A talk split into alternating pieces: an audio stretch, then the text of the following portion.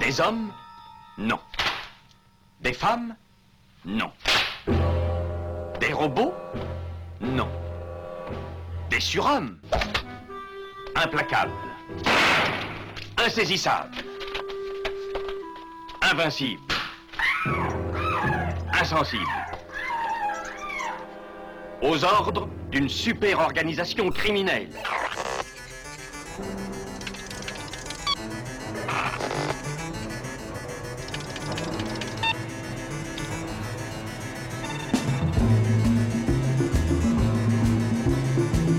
Impossible. Rien n'est impossible pour... Culture prohibée.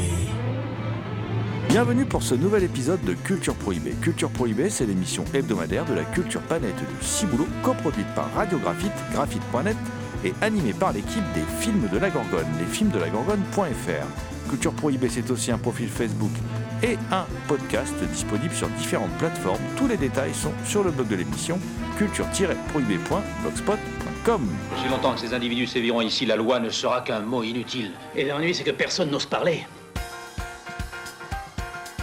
Au sommaire aujourd'hui, une spéciale polar avec l'ouvrage Milano Sanguina de Julien Caldironi qui est paru dans la collection Carnage chez Zone 52 Édition.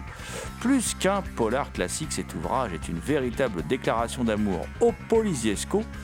Et donc on a été à la rencontre de Julien Caldironi euh, qui va nous en dire plus sur cet ouvrage, mais aussi sur sa grande cinéphilie euh, à l'italienne. Et on va rester dans le domaine du polar italien, d'ailleurs, hein, avec trois titres parus chez Artus Film, à savoir le classique du Poliziesco, Un citoyen se rebelle, d'Enzo Castellari, d'Enzo G. Castellari. Euh, on va parler aussi du Giallo La mort marche en talons hauts, un Giallo de 1971 et de l'inclassable La possédée du lac de Luigi euh, Bazzoni. Cette émission est réalisée en partenariat avec la revue Prime Cut. L'équipe de Culture Prohibée remercie Jérémy Grima, Kevin Boissezon et Thierry Lopez pour leur aide sur cette émission.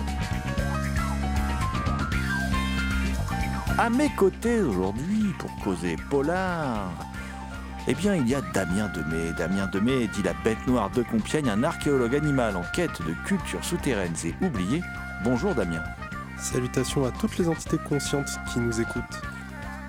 Cette émission placée sous le signe du polar et plus particulièrement du polar italien euh, débute eh bien évidemment avec euh, un polar italien, mais non pas un polar italien cinématographique, mais plutôt un bel hommage au polar italien, écrit d'ailleurs euh, par un auteur bien de chez nous, Julien Caldironi, hein, euh, publié dans une collection bien de chez nous, la collection Carnage, chez euh, Zone 52 Éditions.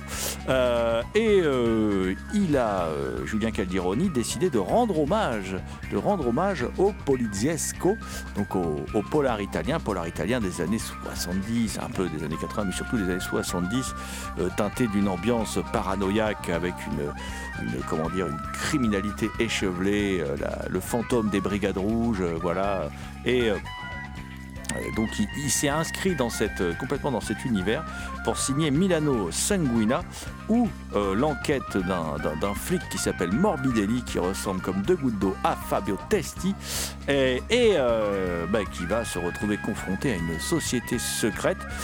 Mais plutôt que d'essayer de vous expliquer en long, en large tout ce qu'il y a dans ce livre, nous avons décidé de joindre l'auteur de cet ouvrage euh, pour lui poser quelques questions. Donc euh, tout de suite, Julien Caldironi, l'auteur de Milano Sanguina, paru dans la collection Carnage chez Jeune 52 Éditions. Julien Caldironi au micro de Culture Prohibée.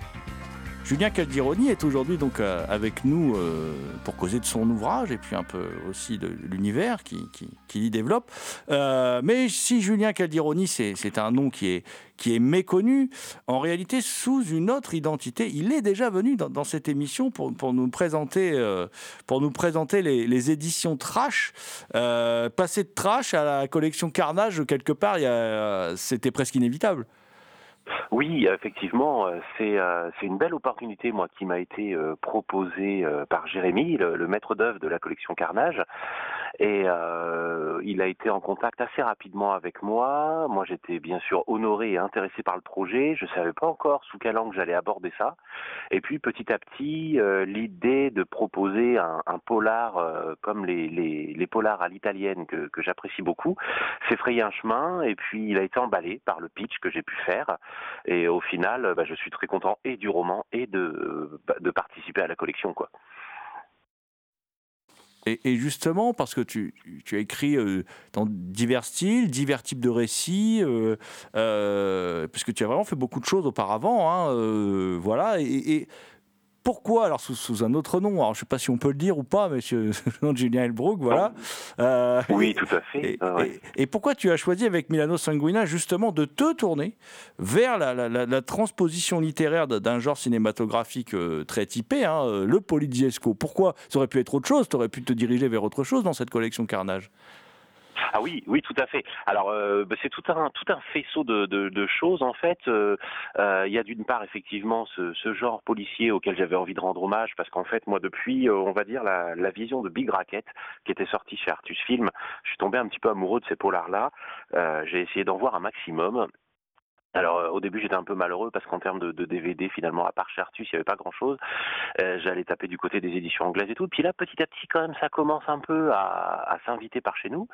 Et puis euh, bah, effectivement le changement de nom. Alors c'est pas du tout un mystère en fait, c'est que depuis la loi de, de juillet dernier, il est possible à chaque personne de changer une fois dans sa vie de nom de famille et euh, d'accoler euh, le nom de l'autre parent ou de remplacer son nom de famille par celui de l'autre parent.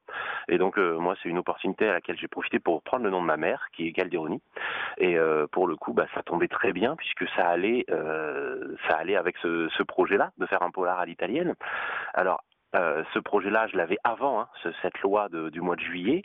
Euh, J'avais l'intention, à ce moment-là, de le signer, on va dire, sous pseudo, en prenant ce nom, ce nom de ma mère, euh, euh, comme un pseudonyme. Et puis finalement, j'en aurais pas eu besoin puisque j'ai fait les démarches à l'état civil. Et euh, bah voilà, pourquoi ce genre? Pour revenir vraiment au genre, bah c'est un genre que j'aime parce que c'est un polar, on va dire, très sec, avec une violence marquée. Bon. Après, euh, politiquement, il y a un petit côté réac euh, et, provocateur euh, qui est qui n'est pas forcément ma tasse de thé, on va dire euh, politiquement parlant, mais que j'apprécie parce que c'était autant de, de provocation aussi euh, à l'époque. Et, euh, et ben voilà, j'avais déjà abordé sous l'angle du gore chez Trash Edition, j'avais abordé déjà un peu le, polar médiéval, j'avais abordé le, film un peu de science-fiction, on va dire américain, new-yorkais des années 80. Donc je me disais c'est une nouvelle manière de rendre hommage à un autre courant de cinéma que j'aime, parce qu'en fait j'écris beaucoup dans la littérature de genre, mais en fait plus que des bouquins, même si je suis quand même un bon lecteur, je suis surtout un cinéphile. Tu dis que tu es cinéphile, justement. Et, et quel film, toi, en termes de Poliziesco, euh, alors tu as parlé de Big Racket à l'instant, mais euh, quels films t'ont particulièrement marqué, sachant que maintenant, effectivement, il, bah, y en a eu chez Ecstasy of Film, il y en a eu dans la collection Make My Day. Oui, Enfin, voilà, il- il- ça, ça, et puis Artus Film continue d'en sortir. euh, le Shaky Film, on a sorti des plus mineurs, mais on a sorti aussi un peu, euh, même s'ils ont sorti Ouais. de, de- de très très bons. euh, Un meurtre inutile à Babilé. voilà, merci, merci Ouais. beaucoup, cet excellent film, euh, qui a été une des pierres fondatrices en plus du, du. Oui, tout Euh, à fait. Et, et toi, quels sont un peu tes, tes- tes- tes films de chevet dans ce genre? Parce qu'il Alors, parce qu'il y en bah, a de y a droite, mais il y en a de gauche aussi. Il y a aussi Oui. Solima, et voilà. Oui, exactement. Ouais, ouais, ouais. Alors effectivement, j'ai- parlé de Big Racket, de de Castellari. Alors évidemment, voilà, moi c'est ma pierre euh, angulaire parce que c'est un peu mon premier. Et puis, euh, bah, je vais pas commencer par le plus mauvais parce que je suis un gros gros fan de Fabio Testi. Euh, J'aime beaucoup cet acteur. Je trouve qu'il a une classe folle. Et puis, euh, il y en a un que j'avais beaucoup aimé aussi, c'est euh, Société anonyme anticrime de Stefano Ve- Venzina. Euh, qui lui, pour le coup, euh, est un peu à, à l'opposé euh, du spectre euh, politique, j'ai envie de dire. Et puis, euh, bah oui, effectivement, un citoyen se rebelle. Hein, on retrouve Castellari que j'aime bien. Il y a exécution de Guerrieri. Et puis, alors là, de tête, hein, comme ça, c'est pas évident. Évidemment, j'aime bien les, j'apprécie les films dans lesquels il y a Thomas Milian. Alors quand c'est pas encore tombé complètement dans la dans la, la comédie, il y en a aussi des très très bons. Bah, globalement, je dirais que moi je les regarde tous. Hein. Je les regarde tous. Euh, il y en a des, plus mineurs, mais même dans les plus mineurs, euh, il y, a, toujours quelques petits trucs à sauver. je sais pas, c'est une question d'ambiance. Les, scènes en extérieur, là où on voit tout, tous les, habitants, les pubs, les, les, verres de GNB qui, qui, qui dégustent à chaque scène, et puis les petites poursuites dans la ville, etc. Enfin voilà, c'est c'est vraiment c'est vraiment un cinéma que j'aime bien et c'est un peu je, je sais même pas trop pourquoi j'aime bien en fait, parce que j'aime bien les polars, j'aime bien le cinéma de genre en général, mais alors là, je suis vraiment tombé dans, dans ces trucs-là. Euh, si, il y a quelque chose que j'aime beaucoup quand même dans ces films et qui joue pour beaucoup, je trouve, c'est la musique et qui est quand même souvent euh, somptueuse. Euh, donc je pense à euh, Cipriani, si je dis pas de bêtises, les frères De Angelis, etc. Il y a, des musiques de, de Polito Teschi et de, de Polar à l'italienne qui sont vraiment somptueuses et qui, rendent, le truc magistral en fait. Quoi. Louis Bacalov, tout ça, c'est vrai que de bons moments. Et, puis, et comme tu le dis, effectivement, il y a toujours, toujours, c'est comme dans le giallo, c'est comme dans le western italien, c'est très rare qu'il y ait un film où il y ait pas un grand moment de mise en scène ou alors de folie ou de dinguerie quoi. Voilà c'est ça voilà de dinguerie. Effectivement mmh. c'est quelque chose que tu fais très bien de souligner parce que euh, c'est un cinéma qui est d'une vivacité incroyable dans laquelle il y a dans lequel il y a quasiment aucun tabou. Enfin dans le dans les films policiers italiens il y a des enfants qui explosent il y a des jeunes femmes défigurées euh, en foule frontale. Hein, je pense au, au, au, à la guerre des, des contrebandiers de, de Fulci euh, voilà c'est des films dans lesquels on s'interdit rien et au contraire on va même chercher à choquer. Euh, alors bon, des fois, euh, voilà, ça tombe un peu dans l'eau, des fois ça a un petit peu vieilli aussi, mais dans l'ensemble, il y a, des dingueries qu'on retrouve dans aucun autre cinéma.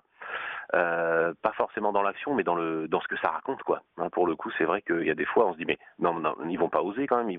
Ah bah si, ah bah si, si, carrément. c'est pour ça qu'on les aime.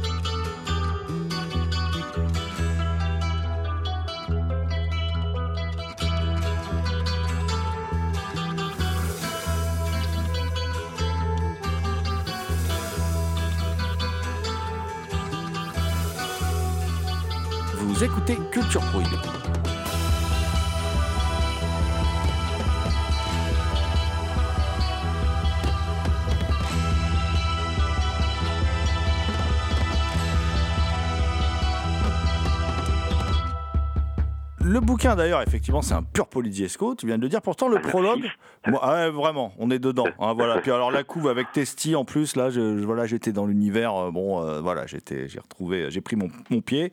Euh, bon, c'est, le, problème de, des bouquins comme ça, c'est qu'en une heure et demie, tu l'as lu, quoi. Et donc du coup, t'es frustré, ah bah oui, voilà. C'est très court. oui, oui. et euh, le, le, truc, c'est que par contre, le début, moi, le, le prologue du, du livre, m'évoque un film qui est pas du tout un, un poliziesco. Alors, je sais pas si tu l'as vu, mais c'est un film qui s'appelle Fascination de Jean Rollin. Ah non, non, non, je l'ai pas vu. Ah ben, il faut que tu le vois parce que ton prologue, c'est quasiment la même scène que Fascination de Jean Rollin.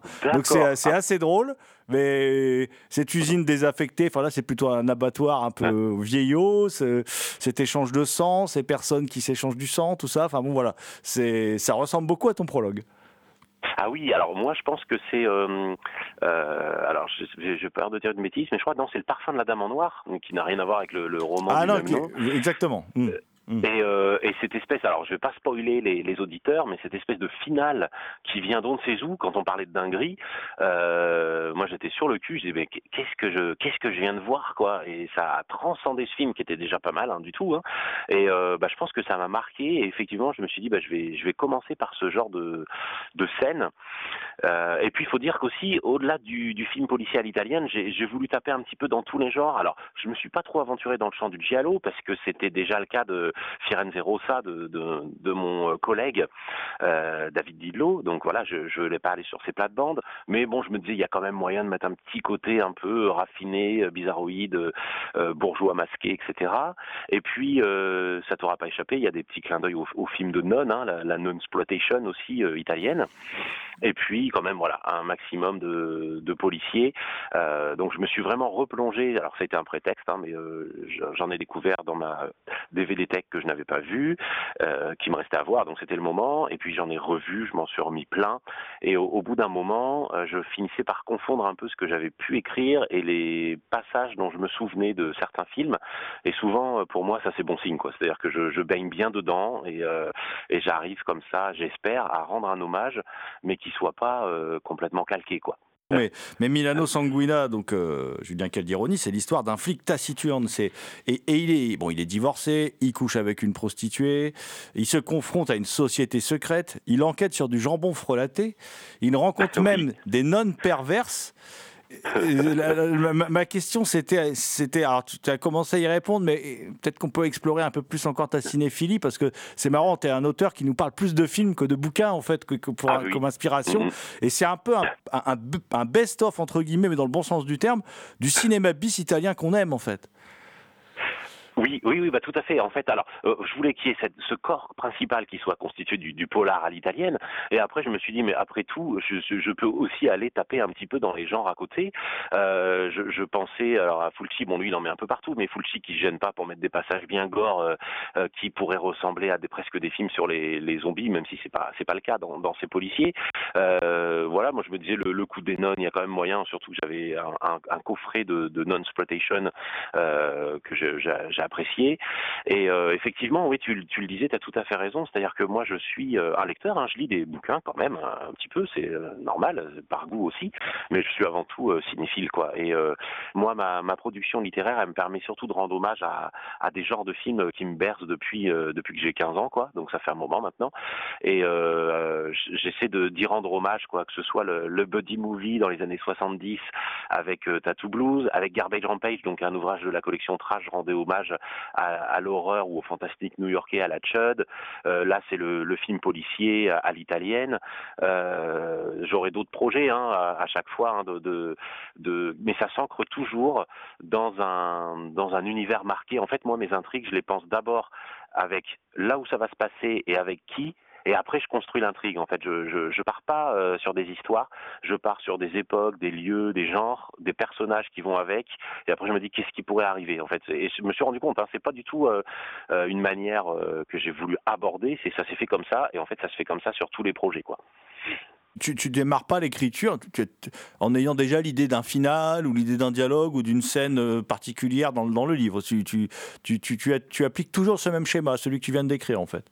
Oui, quasiment. Alors c'est vrai qu'après, euh, au bout d'un moment, euh, il y a des scènes qui viennent, il y a des finales, des idées de, de finale, il y a euh, euh des, des, passages, voilà, qui vont se développer. Mais c'est vrai que sinon, moi, c'est toujours euh, un lieu et, et, des personnages. Alors quand je dis un lieu, un lieu, une époque, hein, on va dire, et puis des personnages, et puis évidemment une sorte de genre, de, de, de, de couleur, hein, de, de, comment le récit va se va se construire. Et après, c'est l'histoire vient après en fait. Et moi, je suis assez admiratif quand je discute avec des, des potes qui écrivent. Ils ont tout de suite des idées en tête de bah, de scénarios, d'intrigues, de, de, rebondissements, de, de retournements de situation, des, des et puis alors moi ça marche pas comme ça. Hein. Vraiment, ça vient après, euh, une fois que j'ai posé un, un univers et un genre en fait. Je pense que c'est parce que je me nourris peut-être plus effectivement de, cinéma euh, que de littérature. Et je pense qu'aussi, c'est que dans le cinéma, finalement, moi, je fais pas tant que ça euh, attention à l'intrigue. Alors évidemment, j'aime bien quand même quand il se passe quelque chose. Mais euh, par exemple, j'adore les, les et je suis loin de comprendre tout ce qui se passe à l'écran dans, dans certains d'entre eux, quoi. Et c'est pas, c'est pas trop ce qui compte pour moi au final, quoi.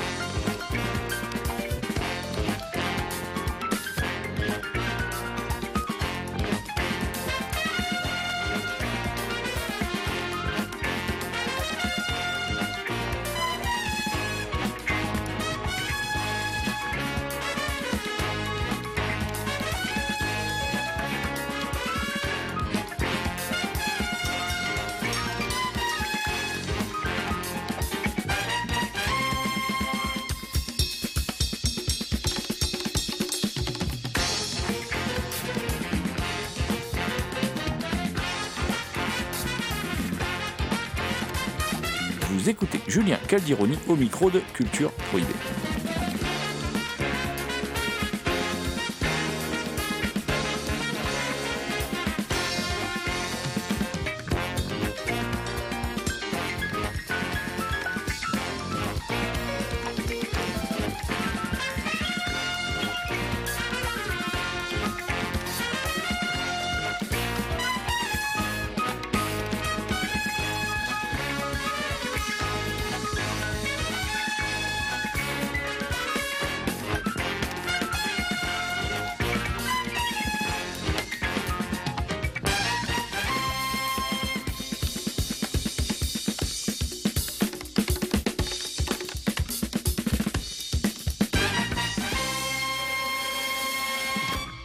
Milano Sanguina. Tu t'es revu des films avant parce que bon là, euh, le personnage sur la couverture, il, a la tête de Fabio Testi. hein. L'illustration de Will Argunas présente Fabio Testi. Mais est-ce qu'il est la synthèse de plusieurs personnages de films? Est-ce qu'il est euh, ou alors est-ce qu'il est bon euh, Pour toi, il est original. Il correspond pas vraiment à un personnage en particulier issu d'un d'un Poliziesco? Alors oui, il est, il est clairement ressemblant à Fabio Testi. Je le dis dans le dans le roman. hein. Je dis, on, on lui dit souvent qu'il ressemble à Fabio Testi parce que ça Oui. se passe Mm. euh, à Mm. l'époque où sortent les films et où euh, Fabio Testi est en tête d'affiche. Donc voilà, pour moi, c'est une manière très simple et très rapide de le décrire. Après, c'est vrai que quand on a causé de la couverture avec l'éditeur, j'ai dit, bah si je peux suggérer un truc, c'est que j'aimerais bien que euh, l'inspecteur, enfin le, le- le commissaire re- ressemble à Fabio Testi. Et, et oui, il a fait un boulot formidable. C'est lui qui a intégré tout le reste, hein, qui a fait à sa sauce. Hein Après, euh, je dirais que c'est une sorte d'archétype, quoi. C'est un archétype que j'ai essayé de développer en restant dans des clichés, mais comment dire, en le rendant quand même un peu humain pour autant. Hein, j'ai- j'ai- bon, sa fille, elle, elle, est- elle est fantomatique, elle, est- elle est euh, dans le récit, on en parle très peu, mais voilà, je voulais qu'il ait quand même une, une vie de famille qui compte quand même vaguement pour lui. Euh, il a une petite perruche, donc il faut qu'il oublie pas de la nourrir quand même de temps en temps. Euh, les relations avec ses collègues, voilà et tout. Mais c'est vrai qu'après, on est dans l'archétype. Alors, je m'inspire évidemment bah, de Fabio Testi euh, dans, dans ses rôles de, de policier, hein. et puis euh, euh, bah, de hum, comment il s'appelle euh, après de hum, Franco Nero du personnage, ouais, Franco Nero, voire même euh, Maurizio Merli. Bon, en moins, euh, en moins, euh, je, tire euh, dans, le tas que, que Merli peut-être, mais oui, un peu de Franco Nero aussi. Euh, et l'idée pour moi, c'était aussi d'en faire un personnage. Alors comment dire Voilà, je sais qu'on est sur un genre qui est quand même assez connoté réactionnaire, flic qui dit du mal du système parce que on libère tous les petits délinquants qui empoisonnent la vie des gens, qui raquettent les, les commerçants, etc.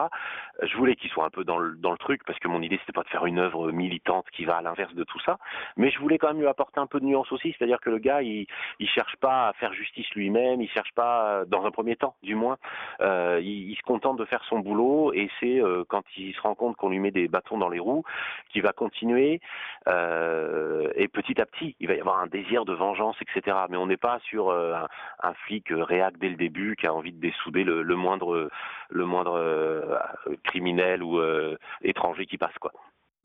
D'ailleurs, ce personnage, moi je trouve, c'est pour ça que je te posais la question. Alors effectivement, physiquement, c'est Fabio Testi, mais intellectuellement, il me rappelle un peu Harry Callahan aussi. C'est-à-dire que cette sorte d'idéaliste libertarien euh, qu'est Callahan, euh, qu'on a voulu présenter comme un fasciste suite au premier film, et puis arrivé le deuxième film, on s'est aperçu que c'était un peu plus compliqué que ça. Euh, il ressemble un peu à ce personnage-là, c'est-à-dire que si on lui met pas des bâtons dans les roues, il emmerde personne, ce gars-là. C'est juste euh, quand il se retrouve confronté à, comme tu le disais à l'instant, à, à, l'in- à l'incurie de, la bureaucratie, que là, il va, euh, il va un peu, comment dire, passer par des chemins détournés, quoi. Oui, voilà, c'est ça. L'idée, c'était un personnage effectivement à la manière de Dirty un peu, pardon, euh, qui euh, qui fasse pas de cadeau en fait à personne, effectivement, quoi. C'est-à-dire que euh, il va pas avoir particulièrement de pitié pour les, criminels, mais il va pas rentrer dans un système non plus euh, qui lui permettrait d'assouvir des, pulsions de, de justicier, euh, euh, de, de, vigilante en fait, quoi. Hein. Je voulais pas verser là-dedans parce que d'une part, c'était peut-être un peu facile, et puis voilà, j'avais envie de j'avais envie de raconter un peu autre chose, quoi. Même si bon, effectivement, il, il se laisse pas faire non plus, quoi. hein. Alors pourquoi? Parce que David Didlot avait fait la même chose dans ses ouvrages, en particulier dans Firenze Rossa. Là. Euh, pourquoi le choix de, de mélanger le français et l'italien avec, euh, par exemple, des termes comme Coglione, Squadra Mobile, qui peut aussi euh, évoquer un film. Mais pourquoi ce choix? Ah oui, bah, moi, ça, je trouve que ça, ça aide. Alors, j'espère que euh, les, lecteurs vont un peu dans ce sens-là, parce que c'est vrai que c'est un parti pris. Euh, moi, je trouve que ça aide un peu à faire couleur locale, c'est-à-dire que euh, ça aide à mettre dans l'ambiance, parce qu'une langue, c'est hyper important. Peut-être que David et moi, David, j'en suis persuadé, hein, on regarde les films en VO, de toute façon. Et, euh, et, la langue est hyper importante, les insultes sont hyper importantes et, euh, et c'est vrai que moi quand je travaille sur des, des récits qui se passent dans d'autres pays, j'en glisse quoi, j'en glisse euh, quand ça se passe aux États-Unis, je, je, je, glisse des bullshit ou des trucs comme ça. Euh, là récemment j'ai signé une trilogie qui se passait au Mexique, c'est pareil, les Mexicains ils sont pas avares en, en, en, richesse linguistique lexicale pour les insultes. Je me suis fait plaisir au tel point que dans le premier j'avais demandé à l'éditeur s'il n'y avait pas moyen de faire un, bah, un petit lexique à la fin. Je trouve qu'effectivement ça met tout de suite dans le bain. Alors on peut aider en, en décrivant, hein. on décrit les personnages, on décrit leur environnement, on décrit euh, la vie quotidienne, ce qu'ils peuvent manger, boire, les voitures qu'ils conduisent, tout ça, ça aide. Mais c'est vrai que si euh, voilà, euh, il y a deux trois insultes qui fusent ou une expression ou eh, basta così ou voilà, bon, on, ça nous rappelle quand même qu'on est en Italie et, moi j'aime bien. Alors après, j'espère que voilà, ça fait pas sortir les, lecteurs du texte parce que alors le, le bouquin n'en est pas truffé non plus, mais il y en a quand même, euh, il y en a quand même pas mal. Et, j'aime bien travailler sur les insultes, moi, de, des différentes langues. Je trouve ça assez rigolo. Non, non, rassure-toi, ça ne fait pas du tout sortir de, l'ouvrage. Au contraire, comme tu dis, ça, ça fait très, euh, très couleur locale. Euh, j'ai envie de te, demander, euh, bon, on, est obligé de, se quitter parce que on a plein d'autres des films à aborder dans, l'émission et tout, mais je voulais te demander, euh, est-ce que tu penses faire euh, revenir Morbidelli, quoi? Est-ce que tu penses qu'on le reverra dans, un, dans une autre aventure, on va dire, une autre enquête? Ah bah, je, alors je serais pas contre. Alors euh, après tout ce qui se passe dans le 1, euh, est-ce qu'on le reverrait en, policier, euh, en, commissaire de police? J'en sais rien. Après il pourrait se passer pas mal de choses avant aussi, ça c'est possible. Euh, en fait, si j'envisage de revenir à ce genre de, récit, ce serait peut-être plutôt autour de d'un petit truc que j'ai glissé sur la fin, quand ça se passe la, la, la, scène, alors pas complètement finale, mais juste avant, qui se passe dans cette espèce d'hôtel abandonné. J'explique très brièvement pourquoi cet hôtel est abandonné et en fait en l'expliquant je me suis dit oh là je tiens un petit truc qui me permettrait cette fois-ci d'aller un peu plus du côté du alors du giallo ou du film hein, peut-être un, un, un, chouïa un peu plus fantastique sans, sans que le fantastique dise clairement son nom. Donc euh, ce serait peut-être ça plutôt que j'aurais envie d'explorer. Après c'est vrai qu'effectivement Morbidelli moi c'est un, personnage que j'ai bien apprécié. J'ai bien apprécié le mettre en scène. J'ai bien apprécié euh, lui faire vivre ses aventures le faire morfler un peu le pauvre hein, parce qu'il n'est pas épargné. Et euh, bah, pourquoi pas, pourquoi pas. Alors après, euh, euh, moi, dans ma, ma, manière de fonctionner, je me lasse assez vite. Et euh, très vite, je passe à, d'autres, à d'autres univers, d'autres personnages, d'autres époques, d'autres genres. J'ai réussi quand même à faire une trilogie donc au mexicain dont je parlais tout à l'heure. mais pourquoi pas? C'est possible. En plus, là, on est sur des romans très courts qui s'écrivent quand même assez vite. Donc, pourquoi pas effectivement faire revivre d'autres enquêtes à ce pauvre commissaire. bah écoute, euh, euh, comme tu le disais à l'instant, oui, c'est ce que j'expliquais un peu tout à l'heure hein, lors d'une question. C'est vrai que tu, as un univers très large, une palette très, très importante. Euh, est-ce que tu as d'autres projets, comme on va se quitter là, est-ce que tu as d'autres projets éditoriaux, des choses en cours ou des choses à paraître ou qui viennent de paraître? Oui, alors effectivement, alors cette année, donc ça a été l'apparition de Milano Sanguina, mais il y a quelques mois auparavant est sorti un espèce de gros pavé pour le coup, hein, qui est euh, à peu près, euh, qui fait euh, presque presque dix fois euh, Milano Sanguina, qui est Lazare 44, qui se passe dans dans une sorte d'univers uchronique euh, et, et, space opéra un peu bizarroïde, hein, parce que ça se passe sur le, le cadavre d'un gigantesque extraterrestre. Et en fait, c'est un univers que j'aime beaucoup et dans lequel j'aimerais bien revenir. Et je travaille actuellement, alors non pas sur une suite euh, même si ça se passe après, mais c'est euh, dans un dans un autre lieu de ce cosmos un peu bizarroïde. Euh, donc c'est une sorte de fausse suite, à la fois une séquelle et à la fois un, un truc un peu dérivé. Et là, je suis dessus avec euh, potentiellement une sortie, euh, non pas l'année prochaine, mais l'autre d'après, parce que c'est quand même des gros pavés. Donc c'est mon actu du, du moment en fait. Eh bien, écoute, on, on, on, te remercie, euh, on te remercie beaucoup. On rappelle donc euh, Milano Sanguina, euh, donc signé Julien Caldironi, est disponible dans la collection Carnage chez Zone 52 Éditions. Et je rajoute même qu'il est disponible sur le site des films de la Gorgone qui coproduisent cette émission. Voilà, www.lesfilmsdelagorgone.fr. Et Julien, nous te remercions beaucoup pour cet entretien.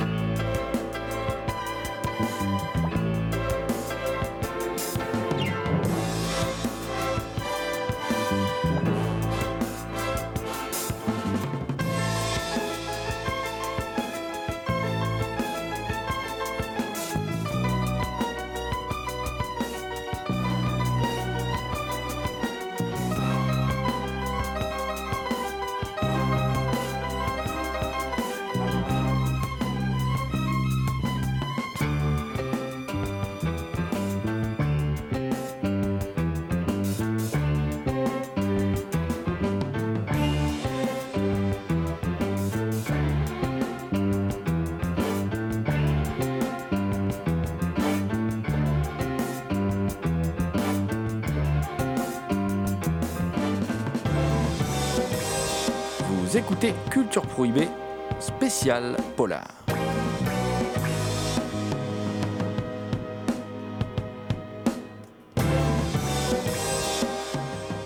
Nous allons rester, nous allons rester dans l'univers du Polisiesco avec dans ce, dans ce studio mon, mon commissaire à moi, le commissaire de hein, voilà, qui avec qui on ne plaisante pas.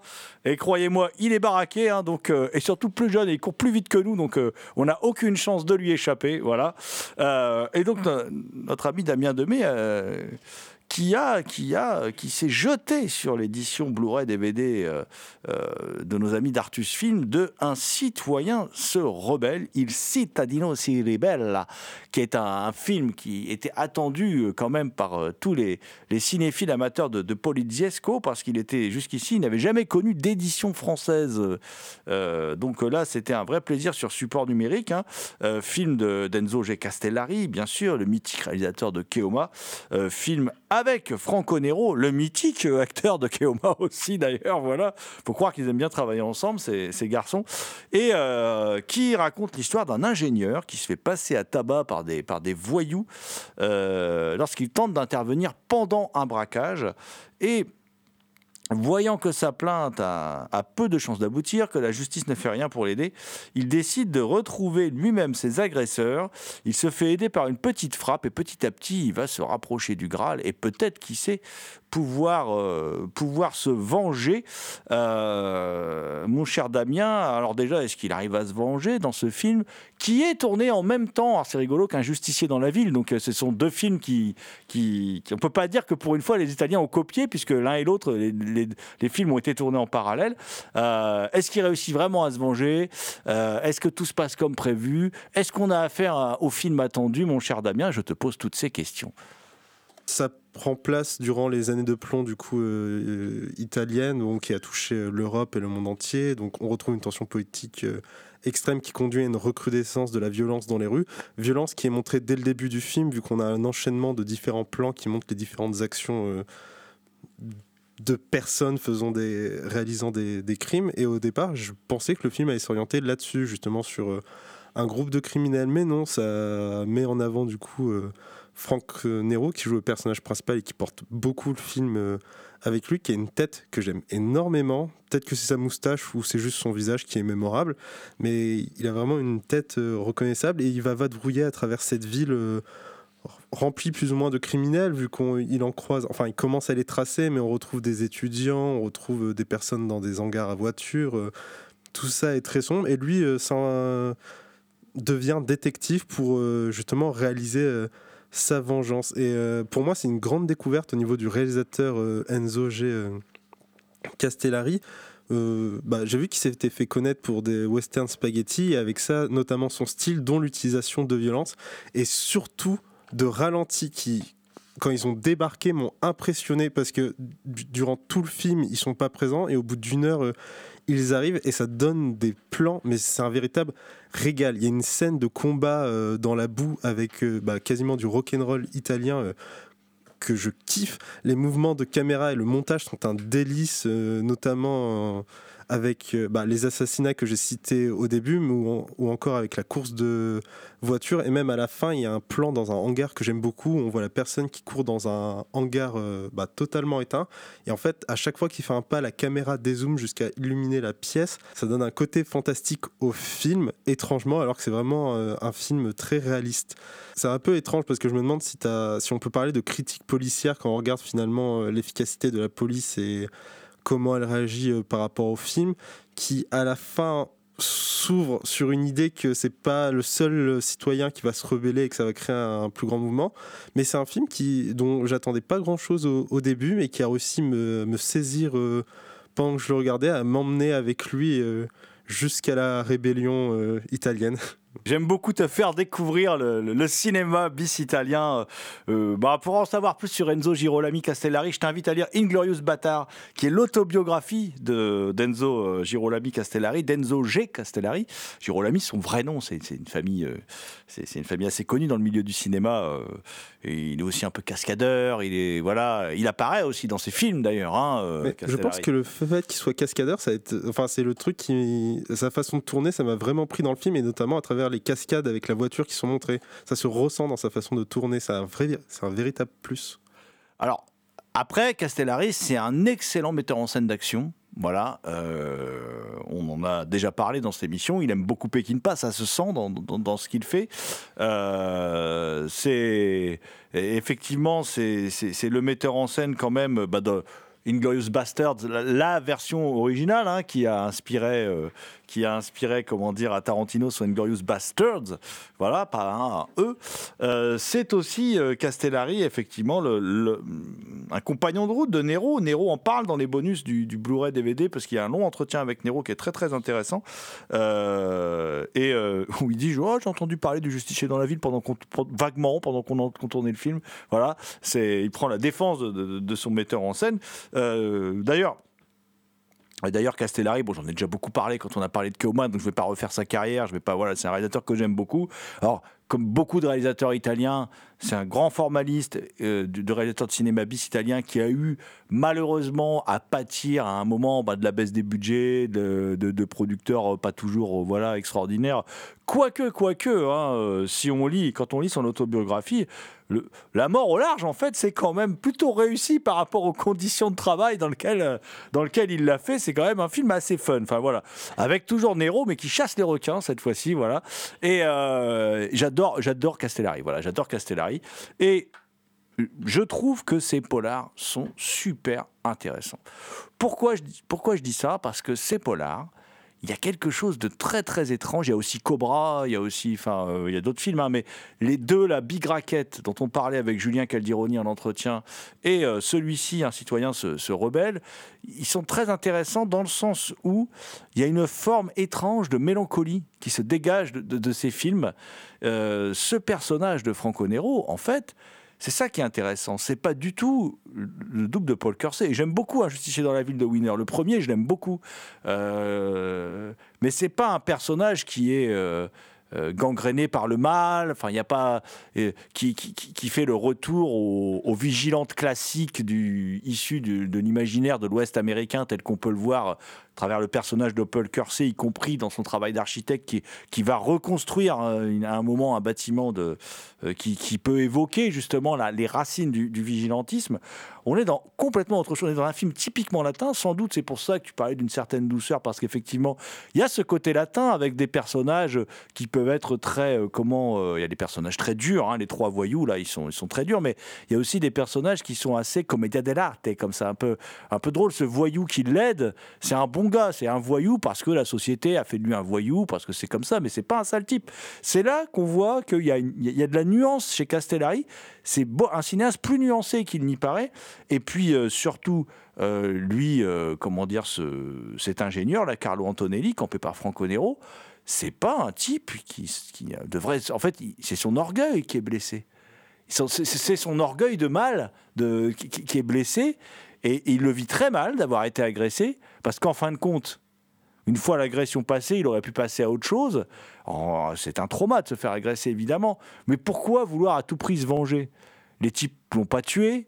Les types n'ont pas tué quelqu'un qui lui est proche. D'ailleurs, sa femme, qui est jouée par la belle Barbara Bach, euh, qui est une habituée aussi du cinéma italien de l'époque, du, cinéma de genre italien, euh, et est très surprise par son, son, changement de comportement, où il peut avoir un comportement, pour le coup, même d'ailleurs, d'un gros macho, très dur, avec sa femme, violent même.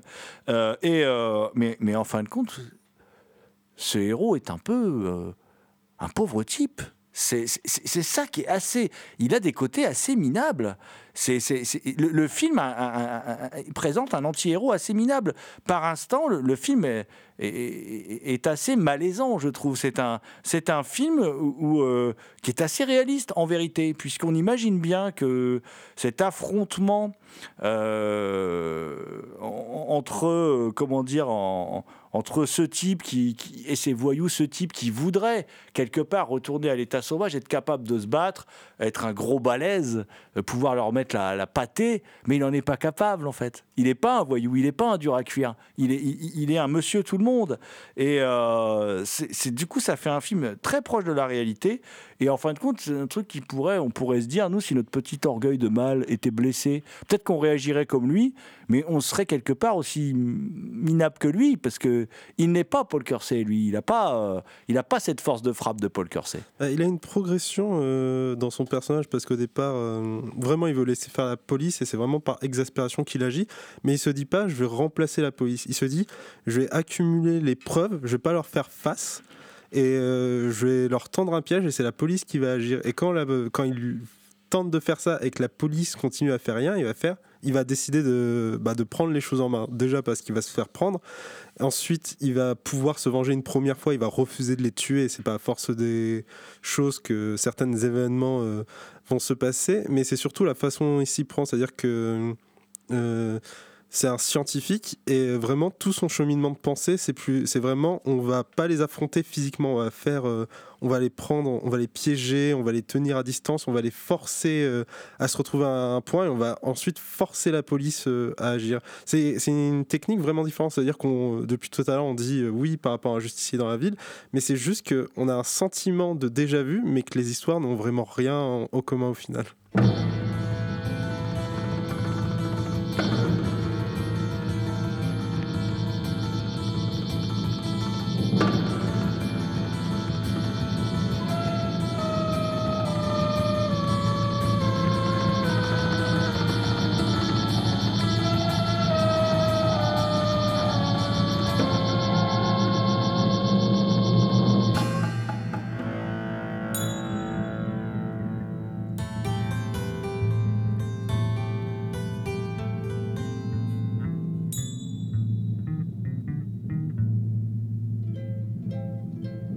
Écoutez Culture Prohibée.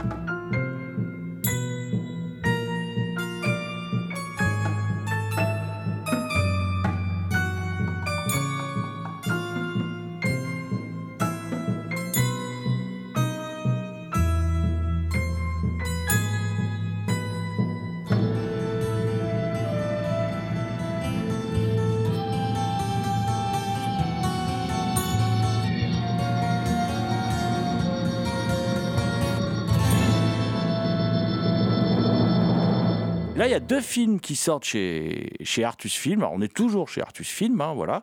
Euh, et ces, deux films, c'est la, la Possédée du lac et puis La mort marche en talons hauts, qui est aussi connu sous le titre Nuit d'amour et d'épouvante. Alors, je vais commencer par La Possédée du lac, qui est un film de Luigi Bazzoni. Alors, euh, Luigi Bazzoni, alors, qui est aidé par Franco Rossellini aussi pour faire le film. Mais enfin, le film porte clairement la marque, la patte Luigi Bazzoni, qui est un réalisateur dont on a déjà parlé dans cette émission, qui est un réalisateur très très peu prolifique et très très très talentueux. Voilà, euh, que, je vous invite à, à- redécouvrir euh, de toute urgence. Et Bazzoni, euh, avec la, la possédée du lac, signe un, un grand film méconnu. C'est un film de 65. euh, C'est un film sur lequel se sont penchés, on va dire, de nombreuses fées.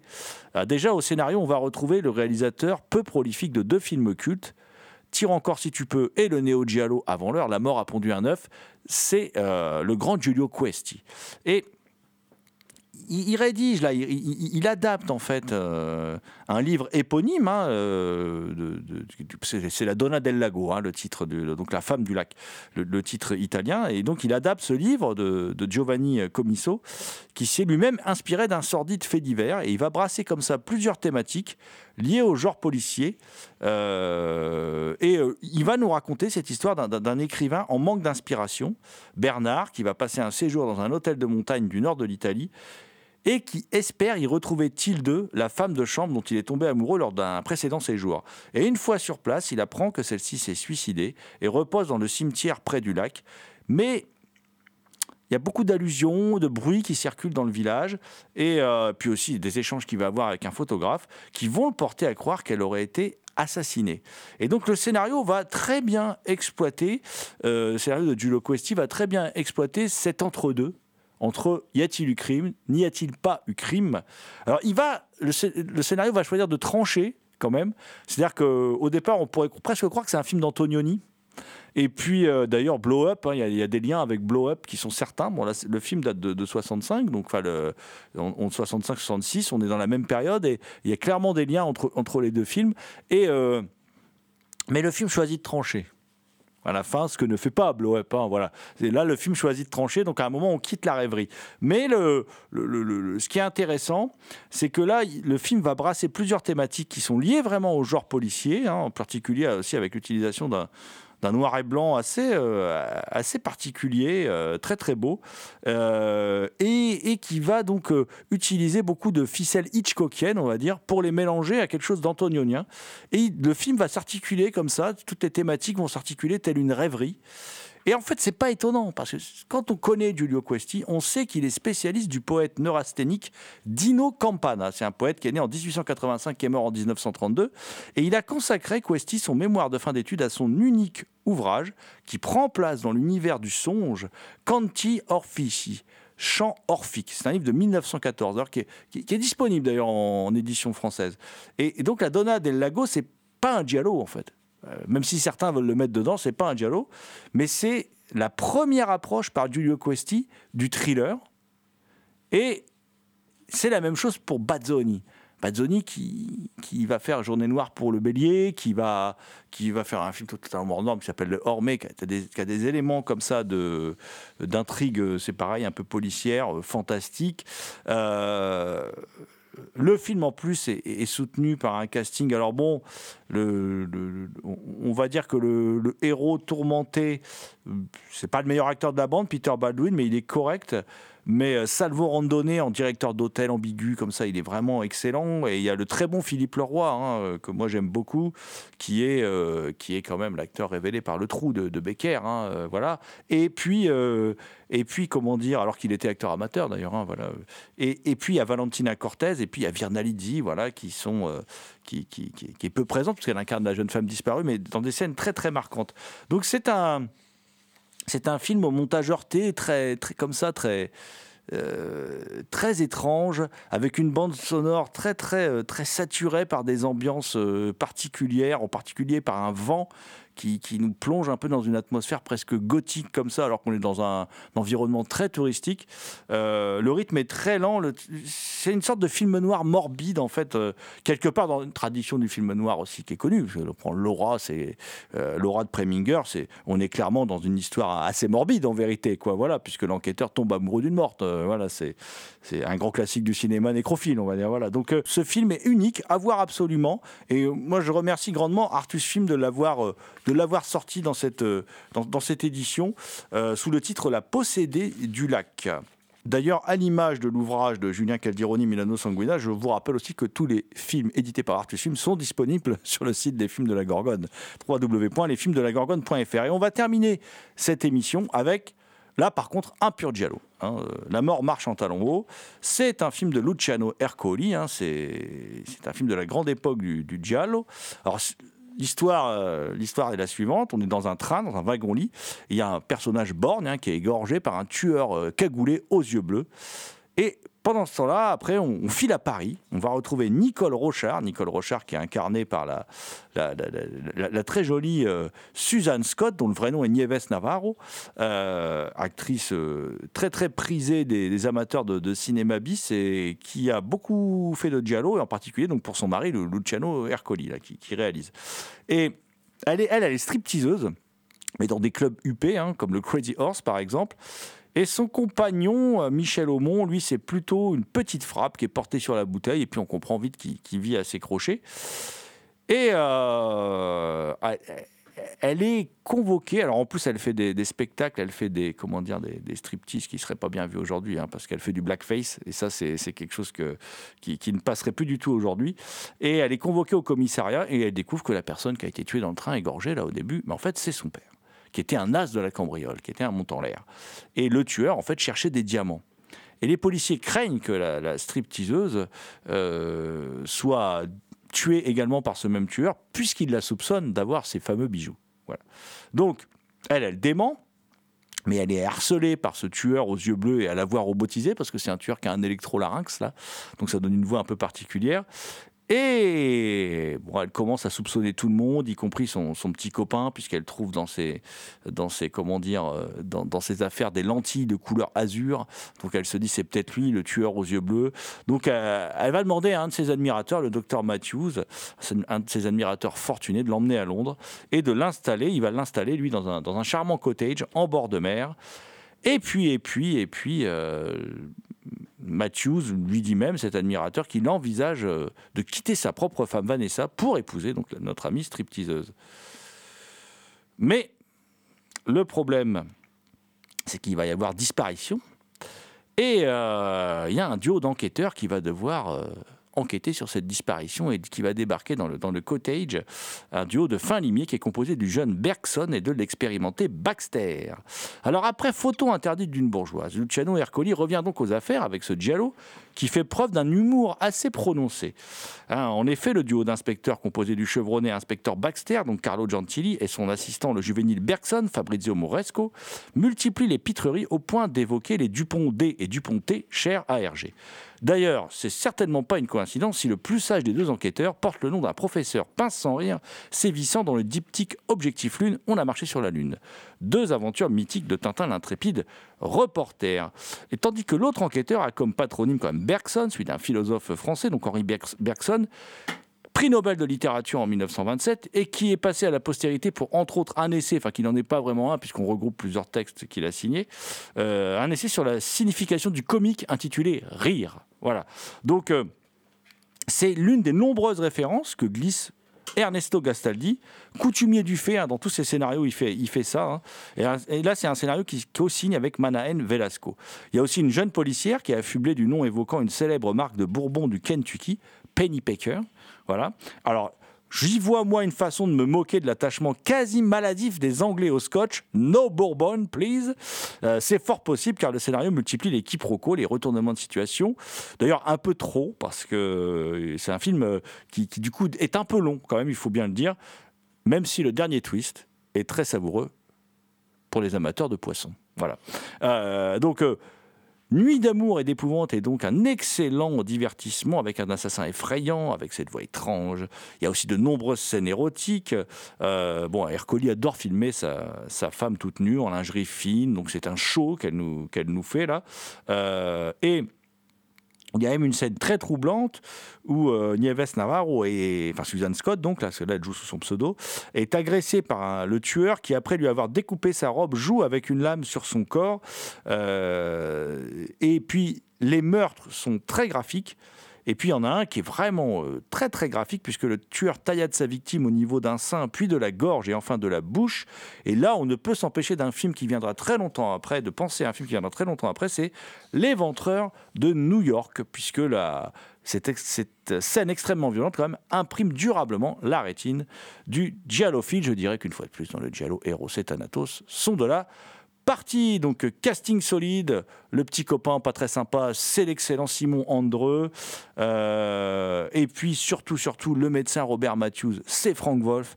Frank Wolf, c'est un super acteur, acteur américain qui marchait pas du tout aux États-Unis, qui est venu en Italie et qui a fait une grande carrière en Italie, enfin une grande carrière.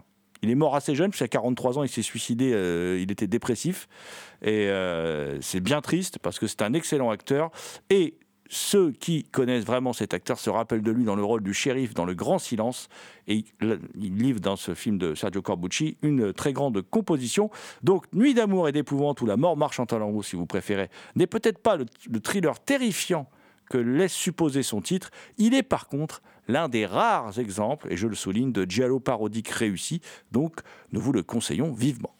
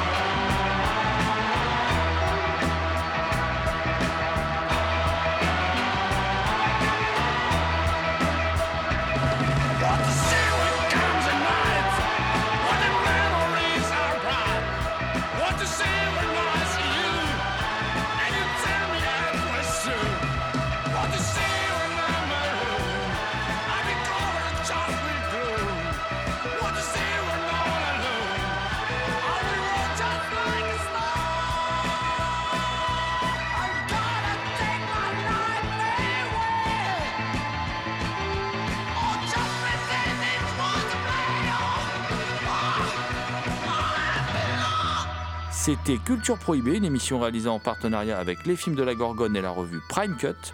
Culture Prohibée est disponible en balado-diffusion sur différentes plateformes. Toutes les réponses à vos questions sont sur le profil Facebook et le blog de l'émission culture-prohibée.blogspot.com.